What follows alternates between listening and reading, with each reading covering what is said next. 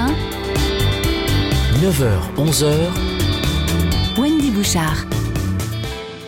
Avec la France rurale à la une aujourd'hui, euh, son besoin d'attractivité, les hommes et les femmes qui se battent, euh, élus en, particulier, pour euh, susciter l'engouement pour ces territoires. Il vous en parle avec le cœur aujourd'hui nos invités Nicolas Sauret pour le Jovinien, Cécile Gallien pour la Haute-Loire, maire de Voray, vice-présidente des maires de France. On a entendu Jean-Michel Blanquer rassurer certains, du moins, il n'y aura pas de fermeture d'école sans accord des maires. Oui, mais parfois les maires n'ont simplement pas le choix, ils se sentent si peu soutenus.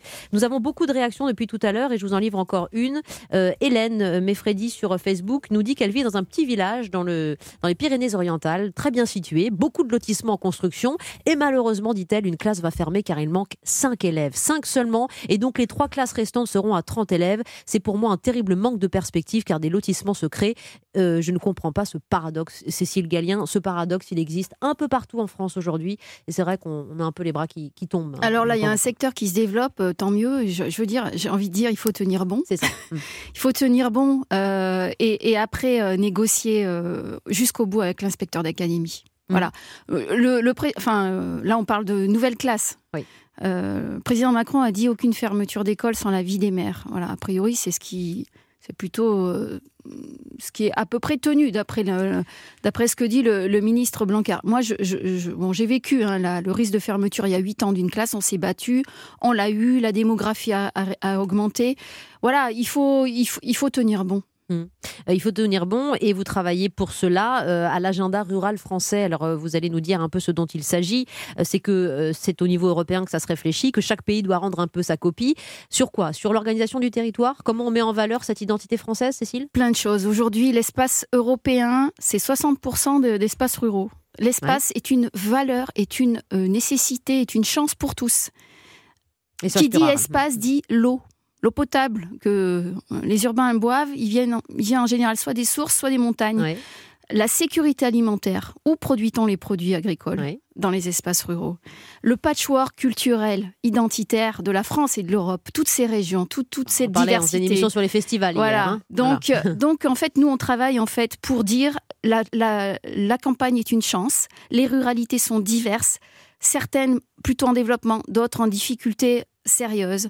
Et donc, il faut mener des politiques publiques différenciées au niveau de, tous, c'est-à-dire les collectivités, que ce soit les communes, les intercos, les régions, mais aussi l'État, avec euh, des, phénomènes d'expérimentation, politique particulière. Quand je disais tout à l'heure pour la santé, il faut peut-être embaucher des, médecins pour les mettre sur les secteurs sous-dotés. Il faut, il faut euh, imposer aux jeunes internes de venir faire leur stage de fin d'études dans les secteurs sous-denses.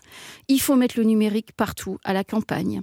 Euh, et j'ai envie de dire aussi, il faut à nouveau laisser plus de liberté aux maires. Je, dois dire que dans certaines intercommunalités, bah les maires ruraux se sentent tellement euh, non écoutés, plus écoutés. Et parfois, c'est votre cas, ça, par exemple? Il y a des, un peu beaucoup. Il y a des phénomènes de concentration des services qui, ne sont pas du fait de l'État, mais du fait de certaines décisions des intercommunalités. Attention, ne, ne faisons pas ce qu'on accuse euh, l'État de faire. Euh, et ça, c'est une très juste réalité soulignée tout à l'heure par Jean-Michel Burel. L'intercommunalité veut casser aussi la toute petite ruralité, finalement, depuis donner la parole. Euh, bon, je pense que vous vous battez dans le sens contraire, Nicolas Sauret, parce que d'abord, vous aimez la ruralité et qu'on espère que, voilà, avec votre jeunesse, vous allez pouvoir amener tout ça euh, intelligemment. Mais on vous le dit, probablement aussi. Oui, alors moi j'ai une vision euh, et une pratique, parce que je préside une, intercommunalité, mais moi je suis un enfant de la ruralité. j'ai grandi jusqu'à mes 17 ans dans un village de 350 habitants, donc je pense euh, bien connaître le, le sujet, euh, y compris pour l'avoir vécu moi-même. Et vous voulez continuer de donner la parole aux, tout petits Bien sûr, mais moi j'ai une pratique euh, exactement inverse. par exemple, nous avons euh, créé un RAM, un relais assistante maternelle pour l'ensemble des 19 communes. Et évidemment, le risque, c'était de tout concentrer dans la ville-centre de Joigny. Eh bien, nous, on a eu la pratique exactement inverse. C'est-à-dire qu'on a explosé le RAM dans les communes. Et aujourd'hui, il y a des permanences à Précy-sur-Vrin, 300 habitants, à Césy, à Bussy-en-Note, parce que les assistantes maternelles, elles doivent avoir des services aussi à leur porte. Moi, ma vision, c'est justement d'essayer de, d'irriguer la ruralité. Vous voyez là, on est en train de travailler sur la mobilité et l'enjeu, c'est, moi, je suis convaincu qu'il n'y a pas qu'à Paris que la voiture électrique partagée alors qu'à Paris, on a déjà le métro, le bus, le tramway, c'est-à-dire qu'on a à peu près déjà tout. Je suis convaincu que la voiture électrique partagée, elle peut fonctionner dans des zones rurales comme les nôtres, où, de toute façon, nous n'avons pas d'alternative à la voiture. Donc si on veut respecter l'accord de Paris, respecter les engagements de la France et sortir de l'économie carbonée, nous aussi, le monde rural, on veut prendre notre part au, grand dessin du monde. Mais encore faut-il qu'on soit accompagné. J'ai réussi là, euh, après beaucoup de, travail, à faire en sorte que la présidente de région, Marie-Guide Dufay, mais l'État nous accompagne dans cette expérimentation. Si elle est euh, solide, si elle est valable, il faudrait qu'on puisse, dans tout le département de Lyon, euh, la répondre parce que la mobilité, par exemple, c'est un sujet de la ruralité. C'est même le sujet avec le très haut débit, hein, vous, le, disiez, qu'il faut régler euh, d'urgence. Euh, quel est le, regard d'Emmanuel Macron, parce que c'est quand même ça aussi qui est important, sur euh, la ruralité d'aujourd'hui? Cécile Gallien, vous appartenez à sa majorité, La République en marche? Moi, je pense que ce qui s'est passé autour des ronds-points mmh. et, tous ces grands débats qui ont eu lieu, ont permis d'abord aux gens, dans leur diversité, de, se rencontrer et d'échanger sur des thèmes majeurs et j'imagine au président de la République et à tous les élus euh, locaux notamment qui ont mouillé la chemise pour organiser ces grands débats, à comprendre aussi ce que souhaitaient les, les gens. Mmh. Et les gens des territoires ruraux. Moi aussi, je suis une rurale, je suis née à Voré. Et, euh, voilà, La commune que vous. Euh, oui, oui, bien sûr. je suis allée à la petite école. Voilà, je crois qu'on était. Il y avait quatre classes en même temps. Voilà, franchement, j'en ai pas pâti, bien au contraire. Je pense qu'il y a quelque chose de l'ordre de ce que mon collègue disait, un développement harmonieux de cette France. Ah, dans les années 60, c'était Paris et le désert français. Aujourd'hui, c'est Paris et les métropoles. Et bien demain, et on le souhaite tous, ça sera la reconnaissance de l'espace comme étant une chance pour tous. Ça veut dire des territoires ruraux vivants. Et il faut mener aussi, mettre en œuvre des contrats de réciprocité entre les métropoles qui concentrent les pouvoirs, les moyens, les emplois et tous ces espaces magnifiques qui font la France, que sont les espaces ruraux. Donc il faut des échanges de moyens aussi en horizontal, pas uniquement l'État vis-à-vis des territoires ruraux, mais aussi les collectivités riches, les villes riches, urbaines, avec le, ces, ces, paysages magnifiques qu'ils ont à quelques kilomètres ou centaines de kilomètres. Vous montrez que les enfants de, de ces communes, de ces pays, sont décidément l'avenir. Hein. Voilà, vous êtes né à Voray, vous êtes maire aujourd'hui du village, et vous, euh, idem, Nicolas Une petite illustration pour terminer. Euh, de, ce qu'il vient de dire pour, pour, pour euh, encore une fois, nous, la ruralité, elle, ne fait pas la mendicité. C'est pas l'enjeu. L'enjeu, c'est de montrer qu'on a des choses nous aussi à apporter. Moi, mon sujet, c'est de réinventer la relation entre Lyon, par exemple et le Grand Paris. Je vous donne un exemple. Nous, 4 Parisiens sur 10 boivent de l'eau qui est puisée sous nos pieds autour de Sens, dans le nord de Lyon. Bon, donc on, doit protéger les champs captants, évidemment, de la ville de Paris, parce qu'il est hors de question que les Parisiens n'aient pas euh, d'eau de bonne qualité. Vous voyez ce qu'on a fait? Alors que jusqu'ici, bah, c'était des champs qui étaient finalement euh, figés. Eh bien, des, agriculteurs bio se sont euh, installés sur ces champs.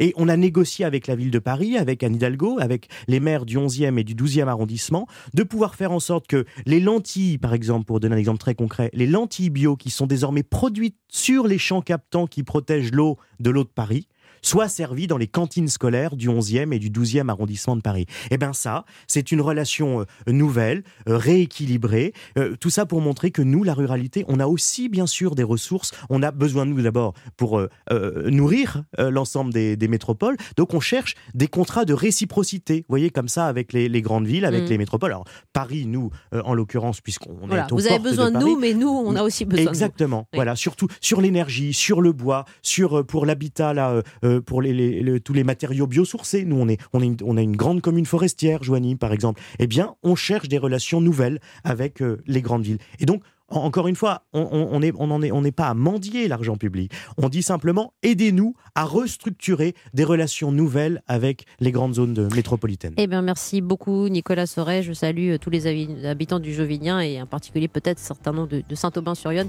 une petite commune où j'ai grandi aussi dans Lyon et, euh, et voilà, qui me, touche beaucoup. merci. Euh, Cécile Gallien, maire de Voray en Haute-Loire, merci pour votre enthousiasme et votre ténacité. On suivra avec vous l'agenda rural français. On a besoin de gens gens comme vous et merci d'avoir pris place dans ce studio aujourd'hui. Merci à vous. À très Merci à bientôt. et eh bien, on va faire un peu d'histoire, mais d'histoire vraie avec un fait divers absolument incroyable. Nous sommes le 2 juillet 1816.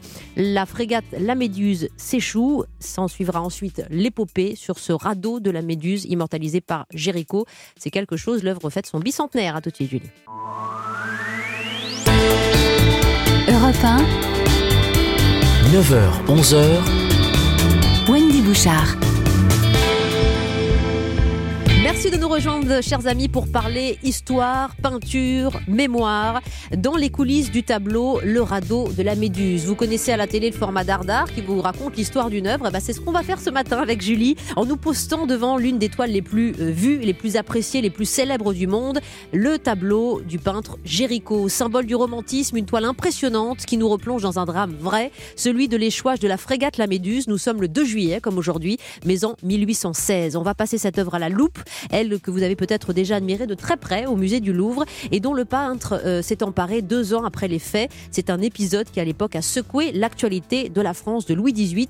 Passionné d'art, de peinture, d'histoire, soyez à l'écoute de ce monument du patrimoine. Vous pouvez réagir et nous appeler, ma Bien Julie. sûr, au 39 21 50 centimes la minute. C'est parti jusqu'à 11h.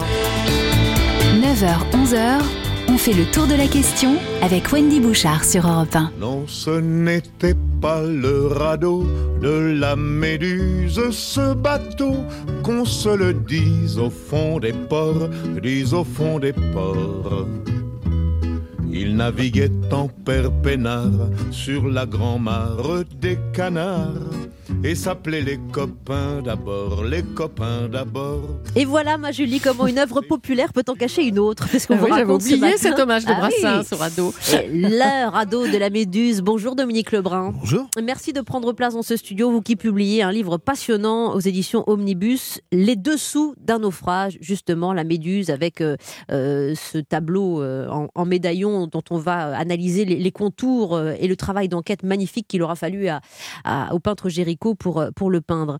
Euh, vous êtes écrivain de, de marine, par ailleurs, euh, et nous allons, avec vous, raconter cette histoire par ordre chronologique d'abord pour revivre ce cauchemar immortalisé. D'abord, quand on parle du radeau de la Méduse, il faut revenir aux origines et parler de la Méduse. La Méduse. On est en 1816. Mhm. C'est la Restauration. Oui.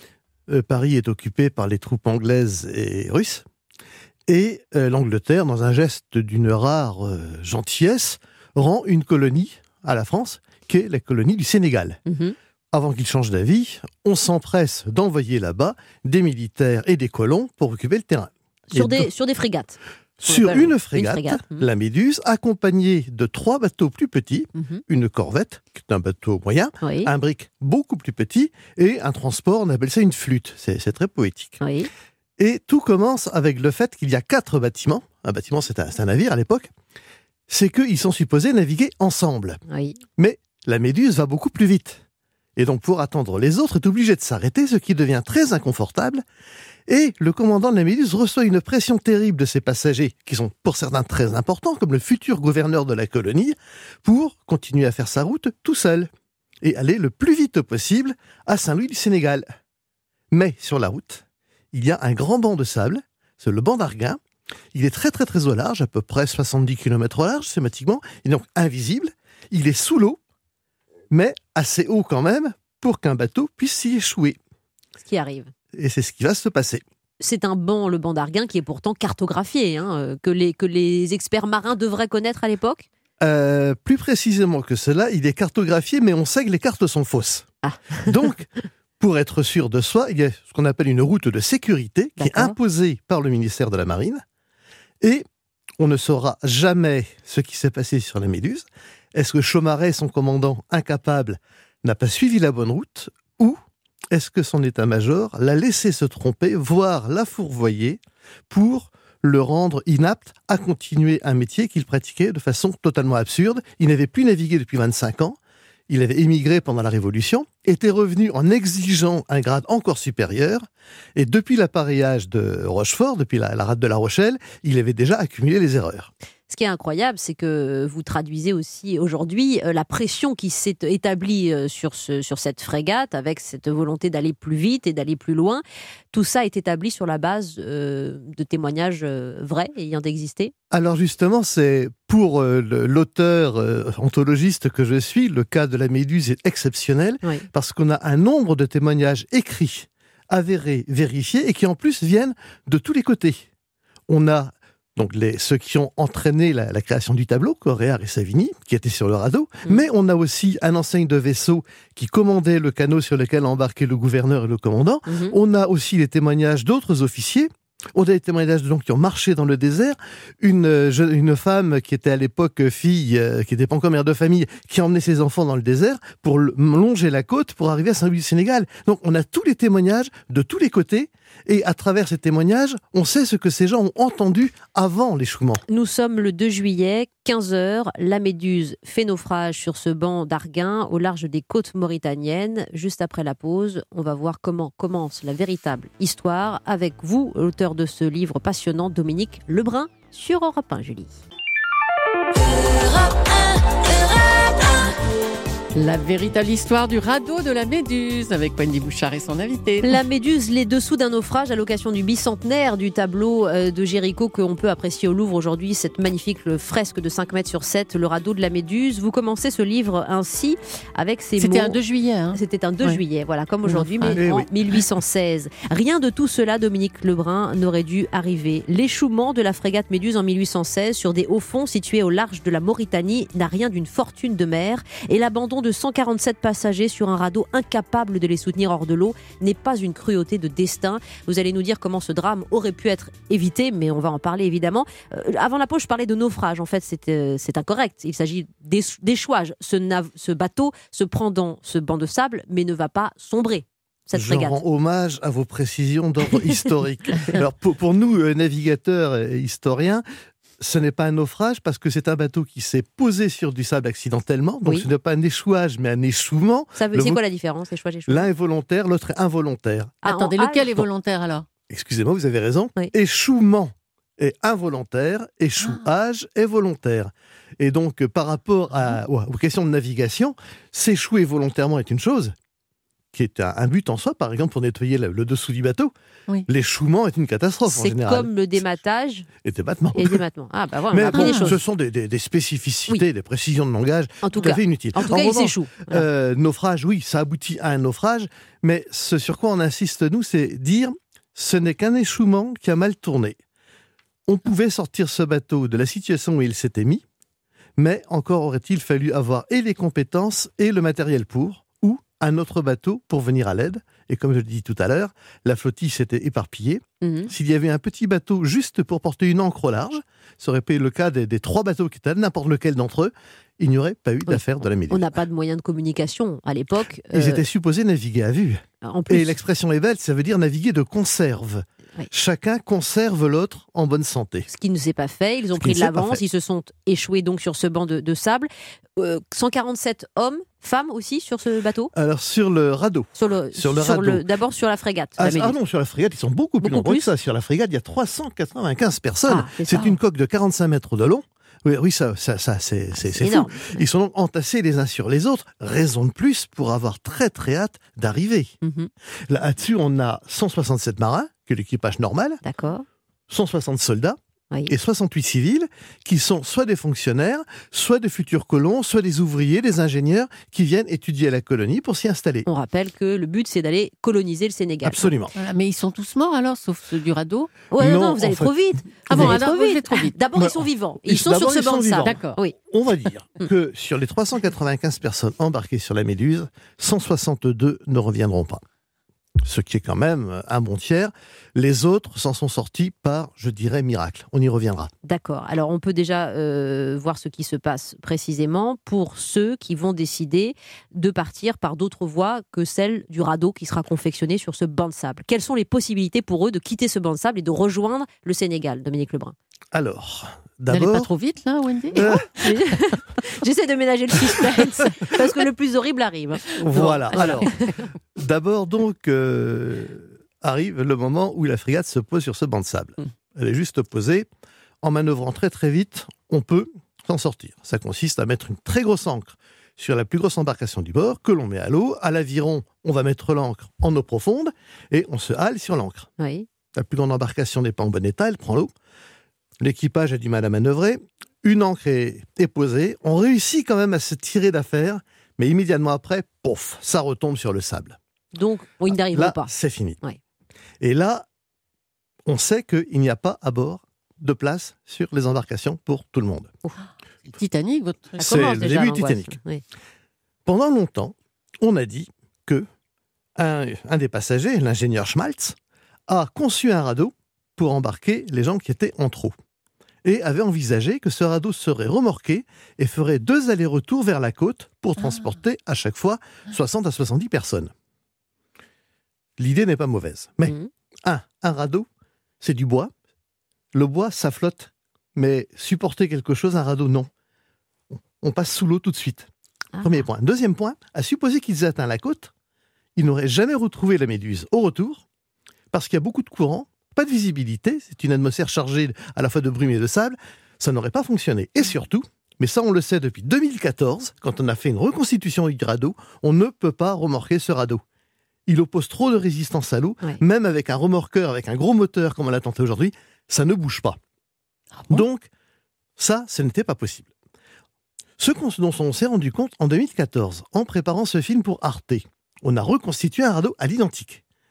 Et on a compris que l'idée, c'était de décharger sur ce radeau les canons et toutes les marchandises du bateau pour alléger la frégate, Oui. qui à ce moment-là aurait flotté, aurait repris donc euh, la- des eaux profondes ou navigué, et à ce moment on aurait réembarqué tout.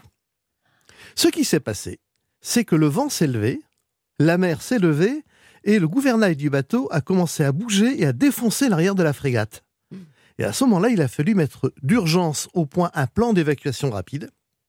Et là, ce qui a été décidé, il y a deux énormes canaux qui sont prévus pour la colonie du Sénégal. Ce sera pour le commandant, pour le gouverneur, la famille, etc., les gens très importants. Les petites embarcations, on va y mettre l'équipage et les quelques civils. Et puis tout le reste, eh ben, il va se débrouiller sur le radeau. Quel Mais ne vous inquiétez pas, Mm. on va vous remorquer. Mais d'une part, quand ces 140 personnes, 147 montent sur le radeau, Mais Attends, c'est un, radeau qui fait. bien Alors, le radeau, il fait 7 mètres sur 20. Imaginez 7 mètres sur 20 et 150 personnes dessus. Concrètement, ça veut dire que les personnes qui se trouvent sur les parties extérieures du radeau, tout au bord, ont de l'eau jusqu'au ventre.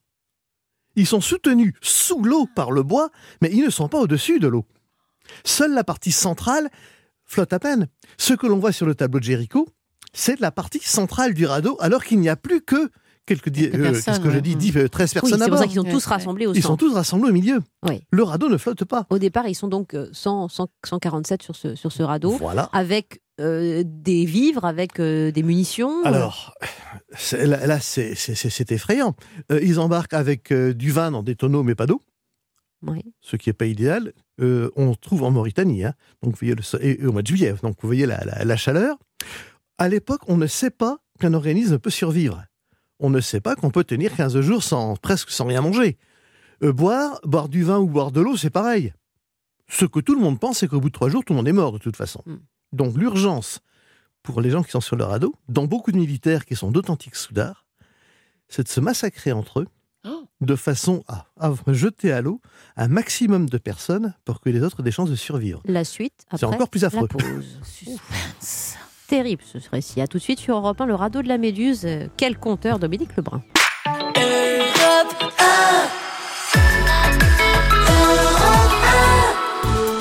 10h30, nous sommes dans les coulisses d'un des épisodes tragiques de la France. L'échouement de la frégate La Méduse sur un banc de sable au large de la Mauritanie alors qu'elle se rendait au Sénégal. Et puis l'histoire du célèbre radeau, Wendy Bouchard. Et du célèbre tableau de Géricault Voilà. qui a immor- immortalisé ce fait divers qui bouleversa euh, une partie des, des- des Français.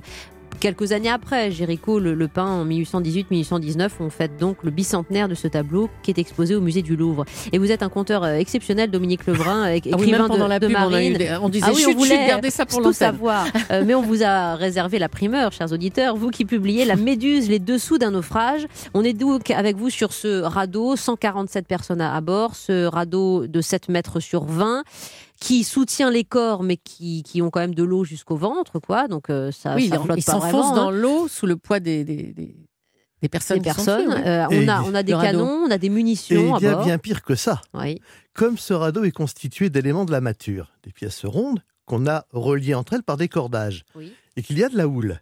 Tout cela travaille et joue, et de temps en temps, un pied ou une jambe Oh, se non. glisse entre Non, deux mais éléments, aller broie les membres, et Oh non. on s'empresse de jeter les gens bien avant qu'ils soient morts, de façon à essayer de faire de la place sur ce radeau. Ah, quelle horreur. On est dans l'horreur absolue. Évidemment, la politique de la survie. euh, vous parliez des soudards, euh, de- des, des- des officiers ou des marins bah, qui sont là et qui, qui, qui boivent le vin qui est en barrique. euh, C'est à peu près tout ce qu'ils ont pour tenir. C'est à peu près tout ce qu'ils ont pour tenir. Ouais. Ensuite, ils auront la chair humaine quand ils passeront à l'anthropophagie. Oh, avec Qui, un verre qui de fera d'ailleurs, c'est parce que le bateau qui les secourra rouge. quelques temps le- plus tard Mm. va découvrir des lambeaux de chair mis à sécher Oh là là. contre la mature, Mm. que euh, il y aura nécessité d'un rapport de mer, sans quoi l'affaire aurait été enterrée. Personne n'aurait entendu parler de cette histoire s'il n'y avait pas eu cette vision de chair humaine en train de sécher dans Alors, le gréement. Euh, Ah. Est-ce que c'est vraiment la- la- l'horreur et la panique totale sur ce radeau euh, ou est-ce qu'il y a quand même un semblant d'organisation, Dominique Lebrun? Parce qu'ils ont quand même tous envie de survivre. Euh, enfin, peut-être. euh, Là, vous, vous- vous touchez du doigt un des grands mystères maritimes Oui. des catastrophes Mm. de l'époque. Lorsque un bateau se trouve en situation de naufrage ou d'échouement, tout ce qui était discipline du bord a tendance à disparaître. Oui. Et là, ça devient chacun pour soi. Quoi qu'il s'agisse de marine militaire, quoi qu'il s'agisse de soldats.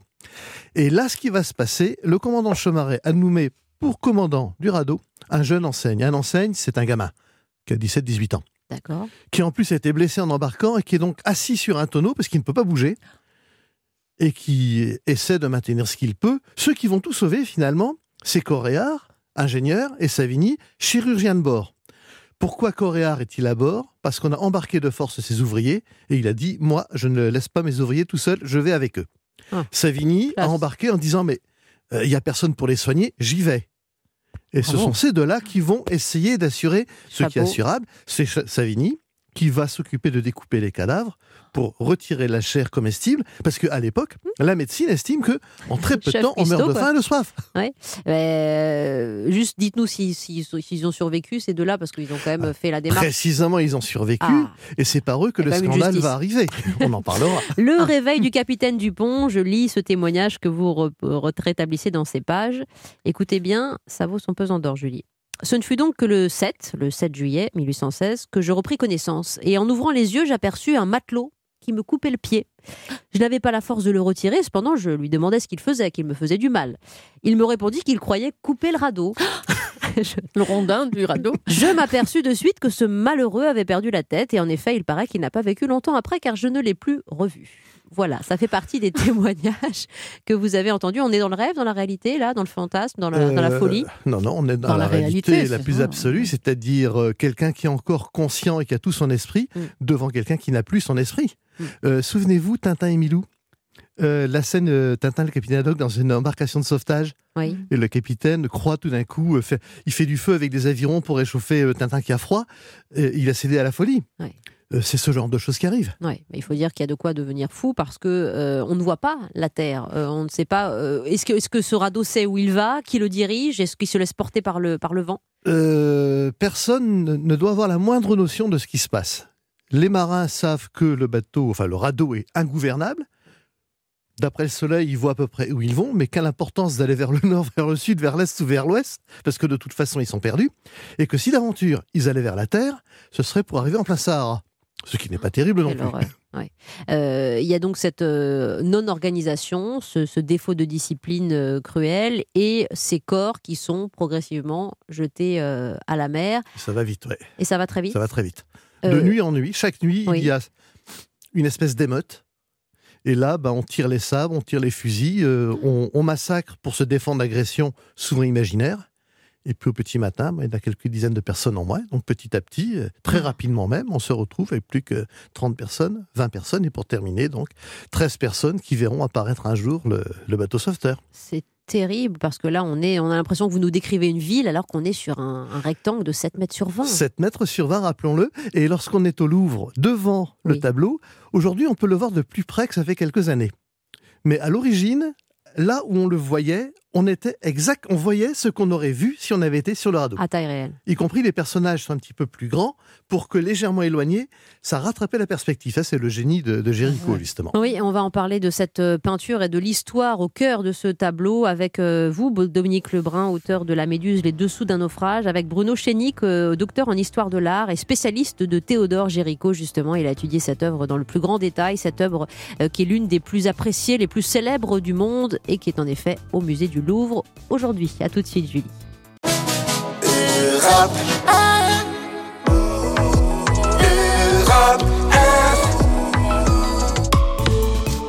Bon, je reporte le décor. Il y a plus de 200 ans, le 2 juillet Faites-vous plaisir. 1816, s'échoua la frégate française La Méduse au large de l'actuelle Mauritanie. Mhm. Un drame qui conduisit 152 hommes à s'amasser sur un radeau, un radeau de fortune, un radeau qui inspira quelques années plus tard le peintre Géricault dont le tableau est au Louvre actuellement, une des pièces maîtresses du musée du Louvre à Paris. Et le radeau, il y en a une réplique à Rochefort. Ah, c'est ce que nous souligne aussi avec vous, Julie, Étienne de, de Melun. Euh, c'est exact, Dominique Lebrun? C'est tout voir à fait exact. J'en profite d'ailleurs pour remercier et féliciter Philippe Mathieu, directeur du dit musée, qui fut la cheville ouvrière de cette reconstitution. D'accord. Où lorsque Arte a s'est informé de, de l'affaire de la Méduse, est venue l'idée tout de suite, profitons-en pour reconstituer un radeau à l'identique. Oui. Et là, on va savoir comment ça se comporte avec 150 personnes dessus. Ah. Est-ce qu'on peut le remorquer ou pas Oui. Et ça a permis de faire des expériences grandeur nature. Car on a retrouvé ce radeau. Euh, on n'est pas arrivé encore à la fin de l'histoire. Nous, on est encore On en encore errance. Vous nous parlez du pire, des gens qui se mangent, des, des- des corps qui sont jetés à la mer, euh, des corps découpés, le cannibalisme, Mhm. l'anthropophagie, parce que euh, il faut tenir. En l'occurrence, 15 jours de dérive. 15 jours, sans, sans boire ou très peu, ou finir les barriques de vin. Euh, 15 jours sous un soleil ardent, Oui. avec des nuits qui sont glaciales par opposition. 15 jours de folie, oui. Euh, avec des corps trempés à moitié dans l'eau, hein, puisqu'ils ont de Euh, ah oui, oui, parce que pour le, tant qu'ils ne seront pas à moins de 15-20, ils seront toujours dans l'eau. Combien de, de- de- d'hommes resteront euh, rescapés de ce drame Sauf sur ce de ma part, 13. 13 13. 13 C'est pas euh, beaucoup. découverts par euh, le brick Argus, Qui faisait partie de la flottille voilà, et qui, est enfin reparti- recroise la route. qui est reparti donc dans l'autre sens et que sur le tableau on aperçoit comme un tout petit point à l'horizon dans l'axe des gens qui montrent du doigt tout au bout on voit un tout petit point pratiquement invisible hein, de, quand, là, là où on est et c'est en fait le bateau qui va les sauver. Et voilà un témoignage que vous euh, nous permettez de lire dans, cet ouvrage. Euh, nous reconnûmes tout de suite que c'était le brick Largus. Il avait mis son pavillon blanc au mât de misaine pour nous faire apercevoir et nous faire comprendre qu'il venait à notre secours. Euh, de 150, à l'époque, là, nous ne restions plus que 15. Tous éclopés par les coups de soleil et par la mer qui nous avaient mangé les jambes. Les uns avaient même les corps et les cuisses mangés. Moi, j'avais les ongles des pieds et des mains tout décharnées. J'avais la jambe gauche si abîmée que je ne pouvais presque plus me porter dessus. Euh, ces hommes sont dans un état catastrophique, Dominique Lebrun. Totalement. Alors, alors, effectivement, c'est- j'ai dit 13, c'est 15. Hum. dont 5 vont mourir dans les heures suivantes ap- après qu'ils étaient récupérés. Ce qu'il y a de plus affreux dans ce- cette histoire, en dehors des massacres et tout, c'est qu'ils sont exposés au soleil, donc brûlure épouvantable. Ah. L'eau de mer là-dessus en rajoute encore, plus la déshydratation. On peut difficilement imaginer euh, une situation pire. Euh, et qu'ils aient résisté 15 jours est assez étonnant aussi. Bruno Chenic, bonjour. Euh, Bonjour et Oui, merci, bonjour. merci de nous rejoindre sur Europe 1. Euh, On est captifs tous autant que nous sommes euh, des, des- des propos de notre autre invité Dominique Lebrun. Vous êtes docteur en histoire de l'art et spécialiste de Théodore Géricault. Évidemment, vous connaissez sur le bout des toits cette œuvre magistrale. Euh, Nous parlions des rescapés et c'est sur la base de ces témoignages en partie que Théodore Géricault a pu euh, peindre cette œuvre. Oui, tout à fait. En fait, il a, il a d'abord lu le, la relation de, de Correa et Savigny, dont vous avez parlé. hein. Donc, il a été un lecteur comme, euh, comme parmi euh, tant d'autres hein, de, de ce livre publié à la fin de 1817. Et puis, effectivement, on- ce que l'on sait, c'est qu'il a fait une, une enquête, hein, comme vous, journaliste. Il a fait une très grande enquête, allant même jusqu'à rencontrer Correa et Savigny. Donc ça, c'est tout à fait important. Il avait donc euh, des témoignages absolument directs de, de, naufragés ô combien concernés, comme vous en avez parlé. Et donc oui, oui, c'est bien connu. Hein. Jéricho a vraiment fait une, une, belle enquête. Il a vraiment préparé ce tableau pendant plus d'un an, au moins, au moins, même plus. Il a fait beaucoup de dessins préparatoires, beaucoup, d'huile. Il a même fait reconstituer une petite maquette du, du, radeau euh, sur laquelle il a, il, a, il a sculpté des petites figurines en, en cire. Enfin voilà, donc il est, il est allé très loin euh, pour faire ce tableau monumental que vous voyez euh, au musée du Louvre depuis son achat en, en 1824. Oui, aller très loin aussi dans l'investigation et dans la recherche du détail, euh, donc euh, œuvre très, très réaliste, parce qu'il va même se rendre à la morgue pour étudier les cadavres. Il faut dire que son atelier est juste à côté de l'hôpital Beaujon. Euh, c'est bien oui. ça, Chenick oui. oui, alors réaliste, je vous arrête tout, tout, de suite parce que vous avez... votre, votre invité a parfaitement décrit la réalité physique des, des corps.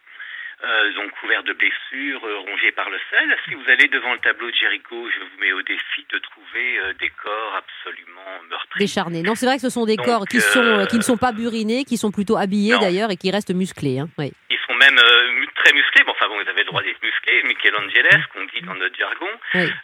mais surtout rasés rasé de la veille. Oui. c'est pas, donc, Absolument. Excusez-moi de, de, rebondir quand vous dites réaliste. Oui. Alors oui, en fait, là, vous, vous, vous, vous, me pointez du doigt le paradoxe du radeau de la Méduse. Oui, oui Géricault a fait un travail réaliste.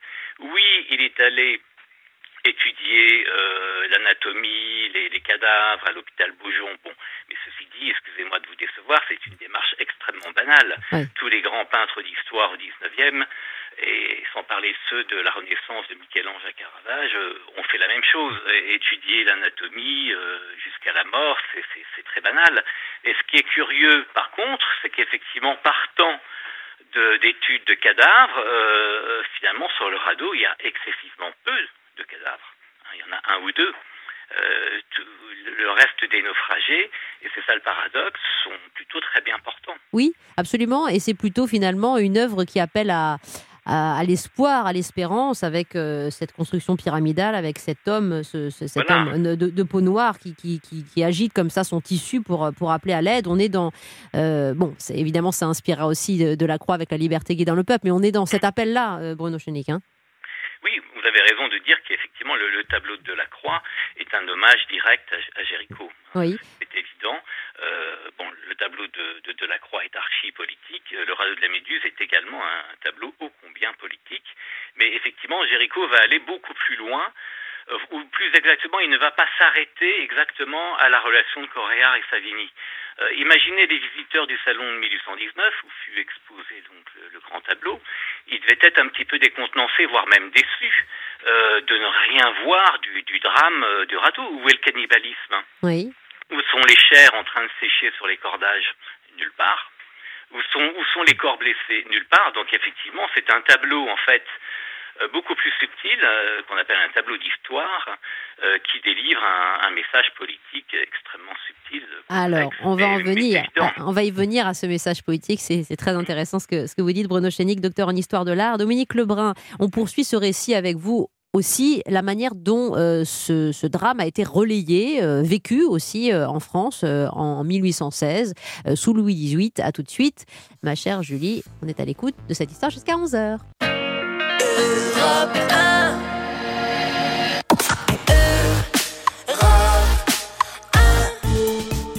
La toile est impressionnante, elle est au musée du Louvre, elle est signée Géricault, le radeau de la Méduse, l'échouage de la Méduse, non on dit pas l'échouage, l'échouement de la Méduse eut lieu un 2 juillet en 1816 et c'est devenu un des tableaux les plus visités au monde. Euh, les plus vus au monde. On est en train de vous le montrer d'ailleurs hein, sur, le, sur la vidéo. Sur Europe1.fr, c'est important en effet de montrer cette scène d'histoire, un tableau d'histoire, disait Bruno Chénic avant la pause, euh, Dominique Lebrun. C'est vrai qu'après les, les récits que vous venez de nous faire de ce cannibalisme, de la violence, euh, on trouve euh, une lecture très particulière par Géricault de cette séquence, de ces 15 jours de, de dérive.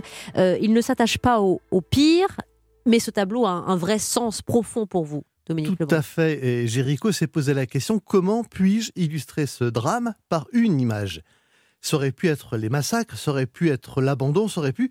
Mais en fait, non. Le moment le plus fort, c'est celui où les derniers survivants pensent qu'ils vont pouvoir être sauvés. Ce n'est pas encore sûr. Le bateau qui est à l'horizon, qu'on distingue à peine sur le tableau, on ne sait pas s'il les a vraiment vus. On sait qu'il y a le drapeau blanc qui, veut dire que, Mm. mais euh, c'est le moment où l'horreur est derrière eux. Effectivement, le cadavre, il est en bas. Les cadavres, les autres, ils En sont bas déjà sur la dans gauche. hein, Oui. oui. Euh, mais euh, ce, ce- ce moment-là, c'est celui où tout est possible. On est encore dans l'horreur. Peut-être qu'on va vers s'en sortir. Et c'est en fait lorsque les gens s'en sont sortis d'une situation comme celle-là qu'on mesure toute l'horreur qui est derrière. Et c'est pour ça que je trouve que Jéricho a été très fort de choisir très particulièrement cette Oui. scène-là. Il faut lire ce tableau de gauche à droite pour vous aussi, Bruno Chénic, c'est-à-dire de la mort à l'espoir. Ah bah oui, oui, oui, évidemment, oui, oui, tout à fait. Il faut partir donc de ce père euh, euh, qui tient totalement mélancolique, qui tourne le dos à toute la scène d'espoir, euh, qui regarde le spectateur, qui tient son fils mort. Euh, donc il faut partir de ce groupe-là, euh, monter, vous suivez une diagonale, effectivement vous avez une, une grappe humaine, euh, là pour le coup effectivement très inspirée de Michel-Ange, euh, qui ce sont des, donc des naufragés qui, qui reprennent vie, qui reprennent espoir. On, on pourrait parler avec un vocabulaire politique de régénération. Et cette ligne a au héros principal. Donc ça, c'est le génie de, romantique de, de Géricault. Ce héros principal est vu de dos. Donc c'est déjà un paradoxe extraordinaire. Un, héros généralement fait face au spectateur. Là, pas du tout. Il est vu de dos. Euh, il brandit euh, deux de, de chiffons de couleur blanche et rouge. Euh, ça forme un peu la, hampe d'un- drapeau. Et puis surtout, donc en fait, Jéricho a, délibérément euh, décidé que ce héros principal, qui allait sauver l'ensemble de ses collègues, euh, si je puis dire collègues, euh, était un homme de couleur. Voilà. Donc, euh, Ah oui, on a un- dit que, voilà, que c'était un, Message un politique noir. très fort. euh, Un, no- un noir alors que ce bateau allait voilà. coloniser le Sénégal. Euh, C'était voilà. très osé, très, osé, Dominique Lebrun. Oui. Et, et- et très provocateur pour l'époque et, et- et vu comme très polémique aussi pour l'époque, Bruno Chénic. Eh ben, euh, oui, à tel point que, bon, en fait, il y a, il y a eu énormément de, de réactions et de critiques d'art qui ont parlé de ce, de ce tableau, et aucun n'a osé évoquer la couleur de peau euh, du héros principal. Aucun. C'est même symptomatique. Il a fallu attendre 1842, 1842 pour que Louis Blanc, qui était le frère du socialiste euh, Blanc, enfin non Charles Blanc, qui était le frère du socialiste Louis Blanc, euh, comprenne le tableau et, et, et dise en, en gros, euh, Géricault a eu l'audace de, de présenter un noir euh, comme héros principal, alors que ce noir, euh, à l'époque, en 1819, était encore considéré comme un esclave, comme une marchandise. Donc évidemment, c'est un tableau euh, abolitionniste. et- et- Est-ce qu'il existait, cet homme noir, sur ce radeau euh, Dominique Lebrun, a-t-il fait partie des survivants ou ça, c'est pour le coup une vraie lecture politique de Géricault? À ma connaissance, pas. Mhm. Euh, mais rien n'empêche. hein. Rien n'empêche. Euh, en revanche, euh, est-ce qu'il y avait une démarche politique réelle chez Géricault à ce moment-là? C'est pas sûr. C'était peut-être des questions graphiques qui l'ont amené à choisir cette texture de peau, cette couleur de peau.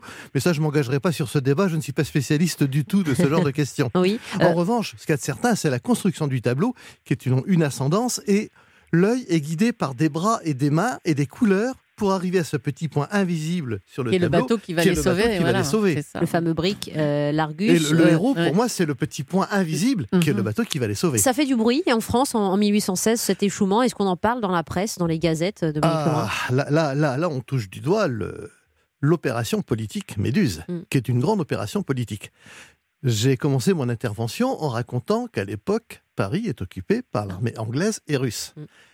Devant la deuxième restauration, qui a généré ce qu'on a la terreur blanche, c'est-à-dire un massacre de tas de fonctionnaires qui étaient passés du mauvais côté, c'est de l'ordre de 500 morts quand même, au minimum.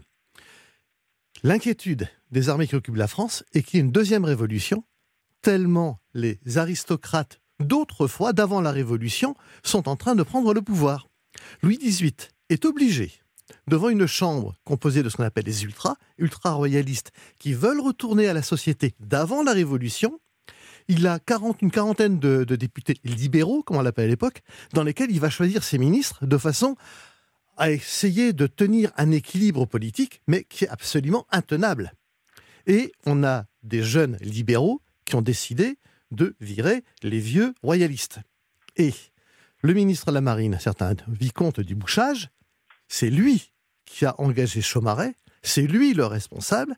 Lorsque le rapport de mer demandé à Savigny à cause du cannibalisme, l'anthropophagie. Ce rapport va être détourné par le ministre de la Police, le ministre de l'Intérieur, Mhm. d'un jeune libéral de Case, et va le rendre public. Et c'est comme ça que la France va être mise au courant de l'affaire de la Méduse. C'est donc une manipulation politique. Politique, politique. Et lorsque Géricault peint ensuite, le scandale politique a déjà eu lieu. Merci beaucoup Dominique Lebrun. Je voudrais qu'on termine d'une phrase Bruno Chenix sur les inspirations peut-être très contemporaines euh, euh, pardon, de, ce radeau de, la Méduse, de ce tableau de Géricault, euh, Bruno? Oui, mais écoutez, donc le, le contexte est politique. Donc Géricault n'est pas un crétin, c'est un peintre politique. Le tableau est archi politique. Oui. Donc le, héros- le, le personnage principal est un noir. Ce n'est pas du tout une histoire de peintre. Allez hop, je fais euh, une couleur noire parce que c'est joli. Non, non, il faut, il faut un petit peu rendre hommage à l'intelligence politique de Géricault. Euh, ce tableau est hallucinant. Michelet en avait fait une allégorie de la France. Oui. Et effectivement, le fait que dans la réalité, il n'y ait qu'un seul noir qui ait survécu au radeau, Géricault en peint trois, donc c'est bien la preuve qu'il ne colle pas à la réalité Oui, Coréard et Savigny, ça ne l'intéresse pas, ou, ça, ou il va au-delà. Et le fait que le héros principal soit en fait non pas un noir, mais un métis, donc le mélange du blanc et du noir, va dans le sens totalement abolitionniste, parce que Oui. si vous voulez, le racisme et le, tout le système colonial est fondé sur la couleur de peau. Merci Vous beaucoup. mélangez le noir et le blanc, Ouais. euh, le système colonial tombe. Eh ben, c'était une Et émission magnifique Voilà. grâce à vous, Bruno Chénic, docteur en histoire de l'art et spécialiste, on l'entend, de Théodore Géricault et Dominique Lebrun, euh, que- dont je recommande à vous, chers lecteurs, ce que euh, les survivants euh, livrent comme témoignage pour ces dessous d'un naufrage, La Méduse aux éditions Omnibus. Merci Dominique Lebrun, c'était captivant. Plaisir. Et ben, on se retrouve demain, ma Julie, on profite, hein, dernières émissions. À demain, Ciao. c'était Wendy Bouchard.